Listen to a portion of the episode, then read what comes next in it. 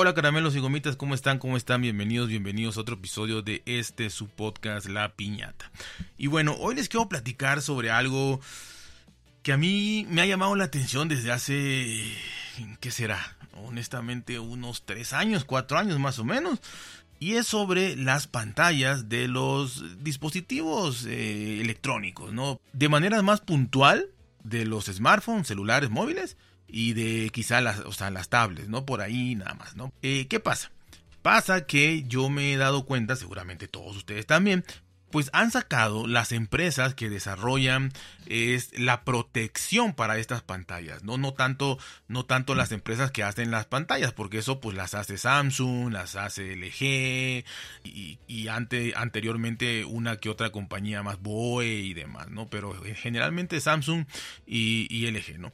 Las compañías que, que, montan los teléfonos, las marcas de teléfono, llámese la marca que sea, la que me digan, este, incluyendo Apple que saca su tecnología como la Ceramic Shield, pero sobre todo en Android que usan varias, varias, varias, varias marcas, Gorilla Glass, este, hay otras de Dragón o no sé qué, o sea, las chinas sobre todo, ¿no? Que tienen ahí otros nombres extraños, pero al fin y al cabo son compañías que le dan la resistencia a, no sé si sea una capa exterior, esto lo ignoro, si es una capa exterior o una protección sobre la misma pantalla, algún recubrimiento, pero bueno, le dan la protección a la, a la pantalla de tu, de tu tablet o de tu, de tu smartphone, ¿no? Lo que pasa es que desde, repito, hace años yo he visto que los nombres avanzan, que evolucionan, y voy a hablar de, Gorilla Glass, ¿no? Porque es la más conocida.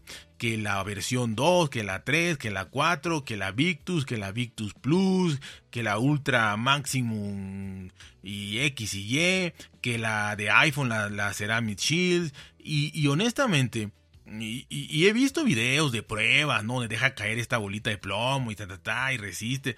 Pero de verdad, de verdad, de verdad. Yo no sé ustedes. Pero yo honestamente, lo que he visto en la vida real, e inclusive hay canales en, YouTube, en este caso que yo he visto, hay canales dedicados a esto del drop test, la, la, resistencia en caídas, o gente que raya este, las pantallas para ver qué pasa y demás. De verdad, yo he visto siempre el mismo resultado. O sea, porque el resultado además es aleatorio, como sabemos. Así a ti se te cae un, un, un celular, un móvil de un metro y medio y puede hacer que rebote cinco veces y no le pase absolutamente nada a la pantalla. Estamos hablando de esto sin protección, ¿no? Y se te puede caer de 40 centímetros y se revienta la pantalla. Esto es verdaderamente aleatorio y mágico, ¿no? Por así decirlo. Entonces, este, esto pues siempre ha sido así. Así que todos estos años, estos canales, yo no sé cómo han sobrevivido porque pues la gente, pues sí, quiere ver cómo, cómo va a reaccionar el teléfono que va a comprar, a ver qué tanto resiste. Y al final de cuentas sucede siempre lo mismo. Podemos ver un video de estos canales de hace cinco años y uno de ahorita y es exactamente lo mismo, de verdad, es exactamente lo mismo. Eh, pero bueno, ahí está, ¿no?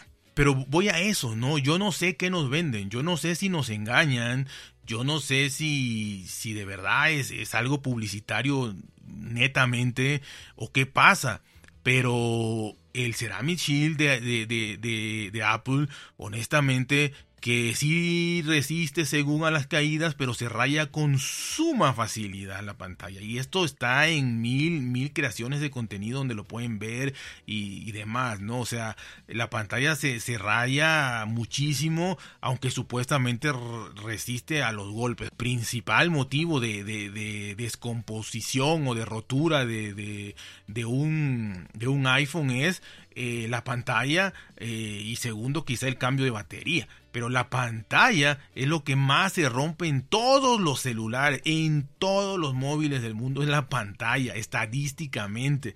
Entonces, eh, bueno, ahí está, para que no digan solo de iPhone. Y también los otros, ¿no? El, estos eh, chinos o estos, el, Gorilla Glass, el Victus, Victus Plus que van ya, es lo mismo. Se te cae una pantalla de un Victus Plus y se te va a reventar también. Repito, a menos que tengas muchísima suerte. Pero si no, se te va a reventar.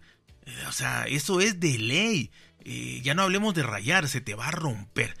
Dejando de, de, lado la cuestión de azar y de aleación que, que, que, habrá alguien que me diga, no, no, no, a mí se me ha caído 100 veces y no se ha roto. Pues has tenido una suerte increíble, pero por, por esas 100 veces que se te han caído a ti y has tenido suerte, han habido 100 mil personas que se le ha caído una vez y que se les ha roto, ¿no? Es como aquel que pierde un billete y para él es una tragedia porque perdió el billete, pero para otro fue una alegría. Eh, porque encontró el billete, que es lo mismo, al que no se le rompe, hay, hay, hay mil que sí se le rompen. Así que de verdad, yo no sé qué pasa con eso, pero avanzan las nomenclaturas, avanzan los nombres, dudo mucho que avance la tecnología o no sé qué nos quieran vender o a dónde quieran llegar o si no tienen, repito, esa tecnología y nada más nos venden pequeños avances que no sé hasta dónde lleguen porque para mí es lo mismo o no lo quieren implementar, ¿no? Pero de verdad, de verdad, no hay una sola pantalla que resista verdaderamente a golpes y rayaduras. No sé si no exista la tecnología o no sé si sea demasiado cara o no sé si no lo quieran poner y prefieran como Apple poner en una balanza entre que se raye o que se rompa, ¿no? Si, si es así, pero aún así se rompe. Las estadísticas dicen que todos los smartphones del mundo el mayor eh, problema que tienen es roturas de pantalla. Cualquier el, mayor estadística de reparación es rotura de pantalla, quebradura de pantalla, fisura de pantalla. Así que no sé lo que nos están dando. Y esto se los quería comentar nada más, es un tema muy cortito. Eh, estoy dándole vueltas aquí a lo más que puedo pensar que, qué está sucediendo, por qué pasa esto, pero en realidad es que no, no sé, no sé. Yo, para mí que nos engañan, para mí. Eh, y que no les conviene a las compañías pues que un, teléfono no se rompa. Ya nos están rompiendo la madre, por, por decirlo claro, con la obsolescencia programada, con, con, las actualizaciones. Ahorita con las actualizaciones que acabo de ver que, que, va a salir, en, ya sabemos que, y voy a hablar de eso, de Android voy a hablar aparte, eh, de sus actualizaciones de cuatro años máximo que tiene Samsung eh, y, y, de iPhone que me acuerdo que apenas te, no sé si era iOS 15 14 eh, tenían 6 7 años dispositivos de 6 7 años ahorita son 5 o sea, ahorita ya el iOS 17, que cuando que, que ya va a llegar este año, eh, ya dejaron fuera los, los 8, 8 Plus y el 10. Entonces son 5 años nada más que tuvieron esos dispositivos de actualizaciones. Así que yo no sé si van a ir bajando, yo no sé si un año te van a dar 5, al otro año van a, van a, a darte 6, quién sabe. Pero ya tenemos suficiente con la obsolescencia programada